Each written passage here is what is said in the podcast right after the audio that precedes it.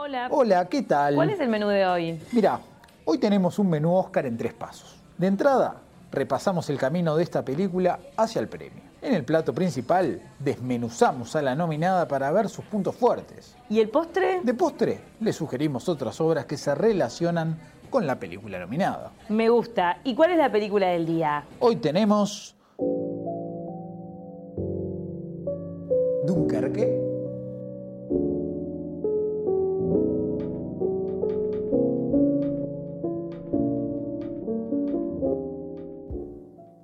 Estamos acá para hablar de Dunkerque, la segunda de las nueve nominadas al Oscar a Mejor Película que vamos a repasar en esta serie de escenas. Eh, y la mesa está servida para comentar un poco primero cómo llega esta película a los, a los premios de la Academia del próximo 4 de marzo, en los que tiene ocho nominaciones. Ocho nominaciones, así es verdad. Y Entre ellas, las más importantes. Mejor Exacto. película, mejor director. Este, bueno, por ahí después tiene mejor Varios técnicos, sonora, mejor fotografía. sonido, fotografía. mejor diseño de producción. Bueno, son ocho, es de las, Son más, ocho de las nominadas más nominadas. y de las más fuertes. Y se dice que, bueno, finalmente puede ser un Puede ser un reconocimiento para Nolan. para Nolan. que, La bueno, nominación ya lo es, ¿no? Yo creo que la nominación ya lo es y, y es un poco el reconocimiento a la, a la gran figura de esta película, ¿no? Que es como esa maravilla técnica que a su vez es Y una narrativa y mí narrativa también. No, no hay que este, dejar de lado no eso. Igual de lado. vamos a, a ver cómo llega esta película. Para mí es importante repasar el, el vínculo justamente entre Nolan y un gran estudio de Hollywood como es eh, Warner Bros. Warner, Picture. va, con el que ya tiene su contrato y Exacto. produce- y además, este, claro, él tiene, si bien también tiene su, su productora, eh, un- él demostró justamente con la trilogía de Batman, incluso con este Interestelar, que es un tipo que está para hacer grandes eventos Claro, cinematográficos. Sí, sí, sí, como estos eventos épicos y ma- masivos. Claro, que abarcan todos los sectores de los espectadores. O sea, que cualquiera puede ir a verlo. Claro, cambió el género de Cambió el superhéroe. género, probó en este caso con el cine bélico, que bueno, es ese uno de los grandes géneros cinematográficos. Claro, pero lo que quiero decir es, es ganó la confianza como para justamente hacer eso que, que nosotros también comentábamos en, en- en aquel episodio sobre la Segunda Guerra Mundial, que Que lo es recomendamos. Exacto. Que es el, el- No el capricho, pero el gusto de un director de cine en hacer su película Su bélica. película bélica. Y en este caso, yo recuerdo que Nolan eh, en una entrevista le había dicho algo que a mí me quedó, y es que él quería contar esta como gran historia británica, pero necesitaba un presupuesto estadounidense. Sí, sí, Gran frase. Sí, porque tiene eso aparte que es una particularidad, que es una película sobre un episodio de la Segunda Guerra Mundial, pero exclusivamente británico. A lo sumo están los franceses ahí como en un costado, porque en realidad, claro, Y no muy conocido. Y no muy tampoco. conocido, Yo no tenía porque yo creo que tenemos como una visión más estadounidense de la Segunda Guerra Mundial. Quizás por una cuestión de cercanía o de influencia cultural, tenemos y como esa de victoria de también, también. al- se Claro, sumaron ellos que, y, claro, Y esta es un una la- historia de una derrota, aparte. Claro, aparte Es tiene eso que. Más que una historia de, de cómo se fueron con la cola entre las patas. Claro, es una historia de una retirada, en Sí. realidad, y que ahí tiene como uno de sus puntos más, más llamativos. Así que bueno, ahí Christopher Nolan eh, pudo hacer Dunkerque y la verdad, qué suerte que lo hizo. Sí, qué suerte, y qué suerte que esté nominada también, es un, un justo reconocimiento, creo yo. No, no French. English only. English only. You've got your own ships. This is a British. Ship. Get the stretchers through. There's stretchers coming. Get out of the way. Out of the way. That's two minutes. You've missed it.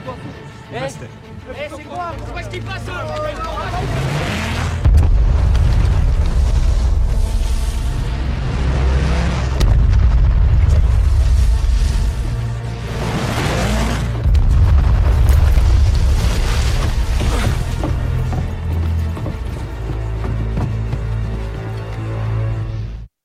estamos hablando de esta historia de una retirada, contemos un poco de, de qué, ¿Qué contexto, pasó? claro, qué- cómo fue el, el evento que, que se retrata acá, por qué esta película se llama Dunkerque.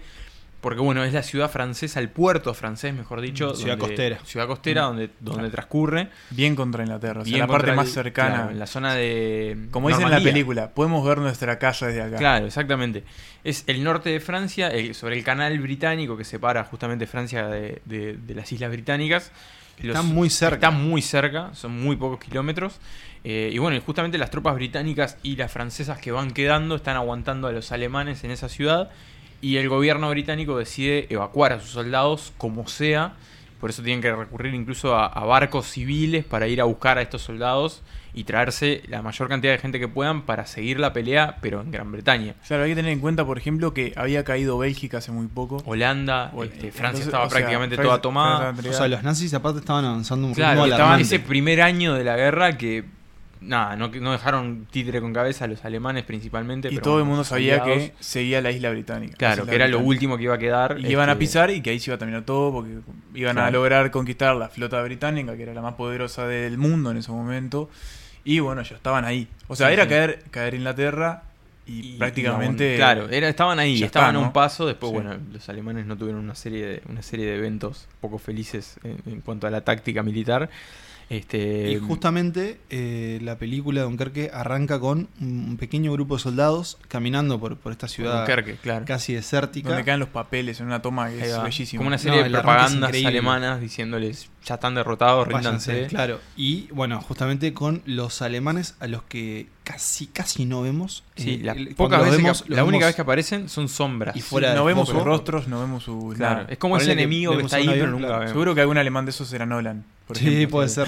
Aparecen, eh, o sea, no aparecen, perdón, no. Ya los vemos que están en sus talones y ahí empieza, eh, para mí, uno de los, de los mejores o, o para mí más memorables logros de la película, que es dividir su relato eh, en tres secciones principales y además jugar con un poco con la idea del tiempo. Claro. Capaz que podemos Claro. contar O sea, cuáles son son, tres, esas, esas tres, divisiones. tres tramas interrelacionadas, pero el mismo paralelo, evento contado en tres puntos de vista. Tres que puntos se de vista interconectan. y, cada uno en un plazo de tiempo diferente. Claro, Claro. Tres puntos de vista temporales y espaciales. Porque Claro. tenemos, por un lado, lo que pasa en la playa, que si no me equivoco es una semana.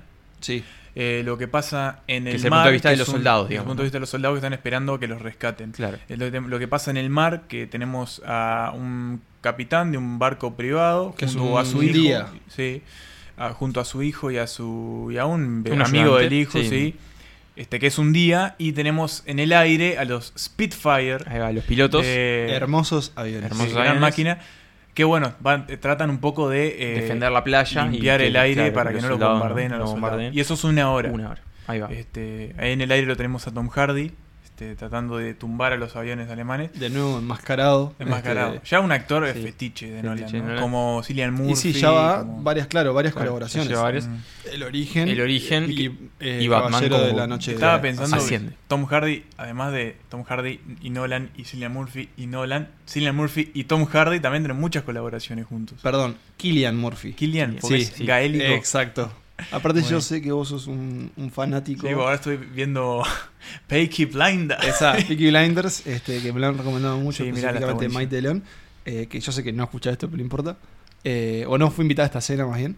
Y, y bueno, eso, Killian Murphy, que también aparece en un rol secundario. Y digamos como que todos tienen un poco roles secundarios. Sí, no hay un protagonista, muy protagonista. claro. Este, también tiene eso de que, bueno, si bien tiene su- sus figuras, los que ac- acaparan la mayor parte del tiempo, que son los soldados, son anónimos prácticamente, son actores que al menos no son conocidos. Menos Harry. Harry Styles, Exacto. el One Direction, ex One Direction, mejor Pero dicho. que está bueno porque vos lo ves en la película Y no te y sigue no- siendo no- anónimo. No estás pensando que es Harry Y además los actores se parecen entre sí. Por ejemplo, el otro que, que pensaba Nico es Fionn Whitehead. Claro. Estoy leyendo acá. En, que es como el más protagonista. Sí, claro, el más protagónico. ahí Claro, va. y es como la, la- fue un poco la, la revelación. Sí. Pero, pero claro, es verdad que es eso que es como no sabemos casi los nombres de ninguno. O sea, Eh, son más bien apodos que tienen, un poco más. Y tiene esto que la película no- llega a ser muda, pero el diálogo que tiene poco. es muy poco. Sí, sí. Sobre todo entre los soldados y Es los verdad. pilotos. Se más que nada en la parte del barco hay un poco más de. se apoya mucho en, en lo visual y en el sonido también. Claro. Eh, no Es solo, mostrar, no contar. no solo en, en los sonidos de digamos lo que está pasando, sino también en, en- en la música. Y recuerdan ese, ese relojito, que creo que es un reloj del propio Nolan. Sí, Eh, es como un reloj de bolsillo, de bolsillo, porque es un señor Y inglés. Hans Zimmer decidió utilizarlo ¿no? y dar esa sensación como de, de- de contratiempo, ¿no? de, Claro. lo, de lo que se viene. Un sonido que yo creo, si no pasa nada raro, se va a llevar todo lo que es edición de sonido, mezcla de sonido, porque yo recuerdo que en el cine era ens- ensordecedor Mm. cuando bajaban los aviones y el... Creo que es una película que, partía los que ver, ver en IMAX debe ser majestuoso. Lo- no- lamento que no tengamos acá una pantalla para ese tipo de. Yo la volví a ver en la tele y, Y seguía no, siendo espectacular. Claro. Yo me imagino en IMAX. Recuerdo cuando, cuando la vimos que, que creo que una de las definiciones que, que teníamos, y corríjame si me equivoco, es que, que era una, para mí, para nosotros, una experiencia cinematográfica. O sea, era una cosa que tenías que ver en un cine como para, para entenderlo un poco de, creo que el, de lo que Nolan quiso transmitir con Cuanto esta más historia. grande la pantalla, mejor. Claro, pero también eh, justamente con, con el sonido de esas cosas que se vienen y, y, y creo que él, en realidad él y tanto obviamente el estudio es como una apuesta arriesgada a hacer un tipo de, de película de guerra que no es como heroica porque justamente lo que decíamos muestra Es una derrota. una evacuación, claro, que es una además rota tiene- milagrosa en su, en su, o sea, sí. en su resultado. Encima también que tiene complicaciones, no complicaciones, pero una estructura narrativa no es diferente, fácil. se Sí, puede puede decir, ser- que no es fácil sí, para sí. el espectador. Claro, puede ser difícil de, de comprender. Sí. Eh, pero bueno, para mí el resultado es, es- y creo que, que- que- que no está mal decirlo, es una obra maestra. Lo dijimos Sí, en nuestro duda, resumen del año y sí, Sí, lo seguimos reafirmando, es una obra maestra. Me parece que está entre lo mejor de Nolan por lejos y me encantaría que se llevara así los premios. Me encantaría que ganara mejor película, sí. Me encantaría. Sí, yo creo que Me encantaría. por ahí tiene como. Le falta como un poco de ese peso extra que tiene que tener la película. Como emocional, fuera de, no, como fuera de la película. Como en la cuestión de campaña, digamos, y es que del Oscar. porque es, es la, creo que es la opción, eh, y probablemente ustedes que ya la vieron me puedan eh, decir si no, así como, justamente aparte tocan temas parecidos, pues como la, la opción más clásica en, en, en Sí. el- en los candidatos. Sí, no Me- sé si tan ¿Me entendés lo que quiero clásica? decir? Como Claro, el te- te cine entiendo, clásico. claro. Ahí va, creo que. en no, no, en realidad- su, no en su propuesta que ya Claro, dijimos que es yo creo diferente, que pero es como más que es nada como un clásica. reconocimiento a lo técnico sería premiarla. Este, más allá de que su narrativa es muy buena. Eh, Pero es que el guion es excelente. Es ¿no? excelente, pero creo que a la no, no estoy hablando más bien de, no estoy hablando de la película en sí que creo que es maravillosa y cualquier premio que se le dé esta- estaría bien.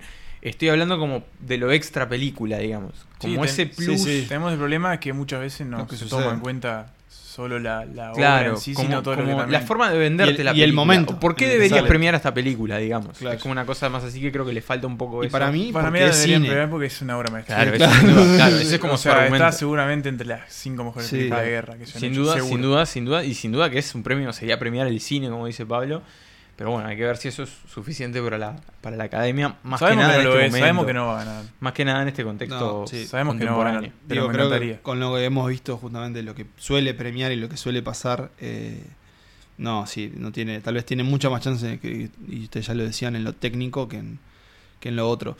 Pero bueno, yo creo que, que Nolan, la verdad, sí, sigue siendo un gran director, que igual, no sé si ustedes eh, se han dado cuenta, pero tiene muchos contras también. Sí, es muy resistido, es muy Sí. resistido. No Y sé. no, A mí me parece... no Justo sé, que nosotros estamos como en el mismo lado, de- de- de- del mismo equipo, pero no sé, también es como, no sé si tal vez por Batman o por Interestelar. pero- Tiene puntos bajos, obvio. Yo, creo ejemplo- que las- el cierre de la trilogía de Batman no es el mejor, pese a que tiene, creo, un final espectacular. Sí, la sí, película. sí, sí.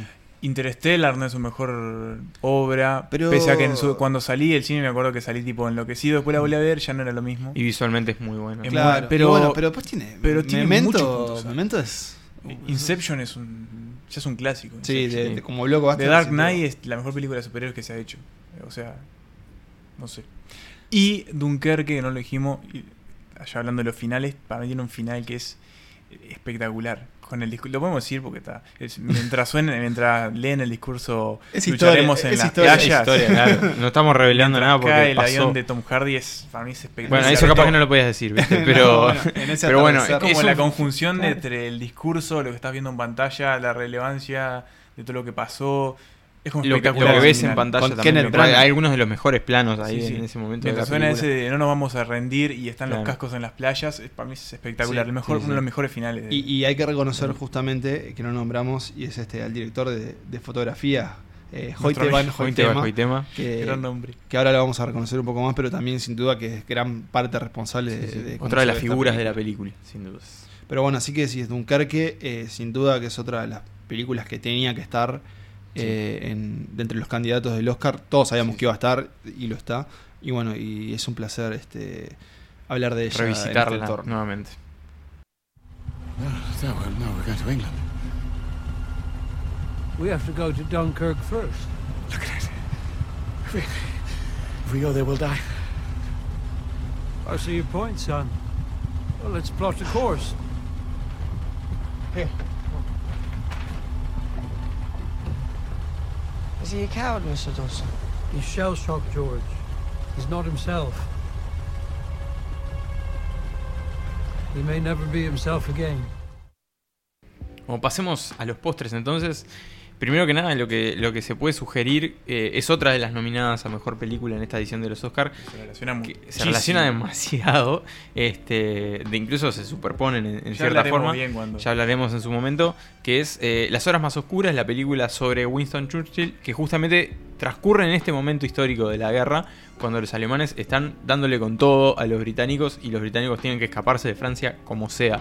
Eh, o sea, como lo he dicho, hay, hay puntos en común, la historia es la misma, pero desde dos puntos de vista diferentes.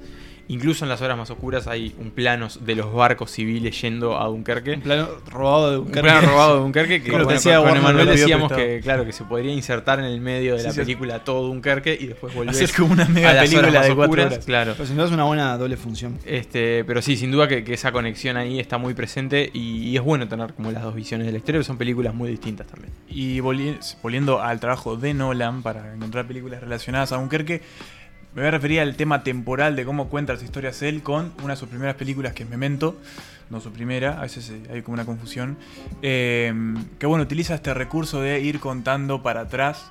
No es lo que pasa en Dunkerque, pero ya es un manejo del guion diferente al, al que usualmente se hace. Y es una buena opción para ver una gran película como Memento. Y para a su vez como entrenar el ojo o, o el- o el- la manera de ver las películas. eh, Acostumbrarse a Nolan. Acostumbrarse a Nolan.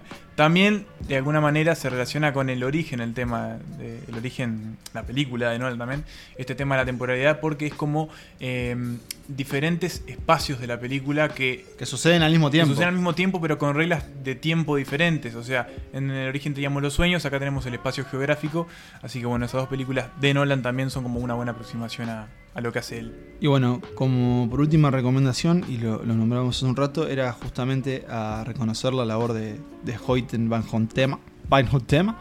Eh, Medio portugués. Sí, sí, sí, me sale muy bien. Pero bueno, lo que, lo que vemos es que este señor, eh, que es un colaborador de Nolan también, porque también hizo Interestelar, es un tipo que, cuyas películas, la verdad que se ven muy bien, eh, solo por nombrar algunas. Eh, tenemos Spectre de James Bond, está Her de Spike, de Spike Jones, Tinker Taylor Soldier Spy de nuestro amigo Gary Oldman.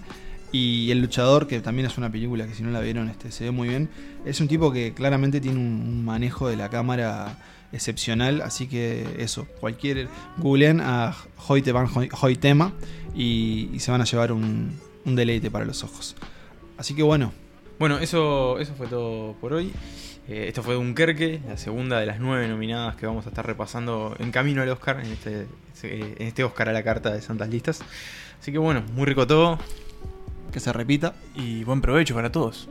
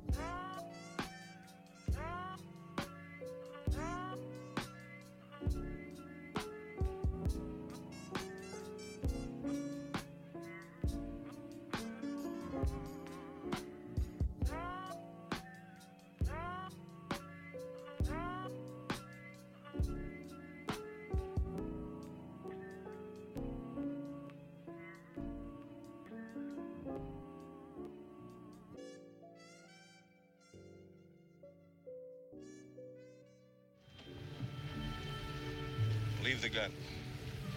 Take the cannoli.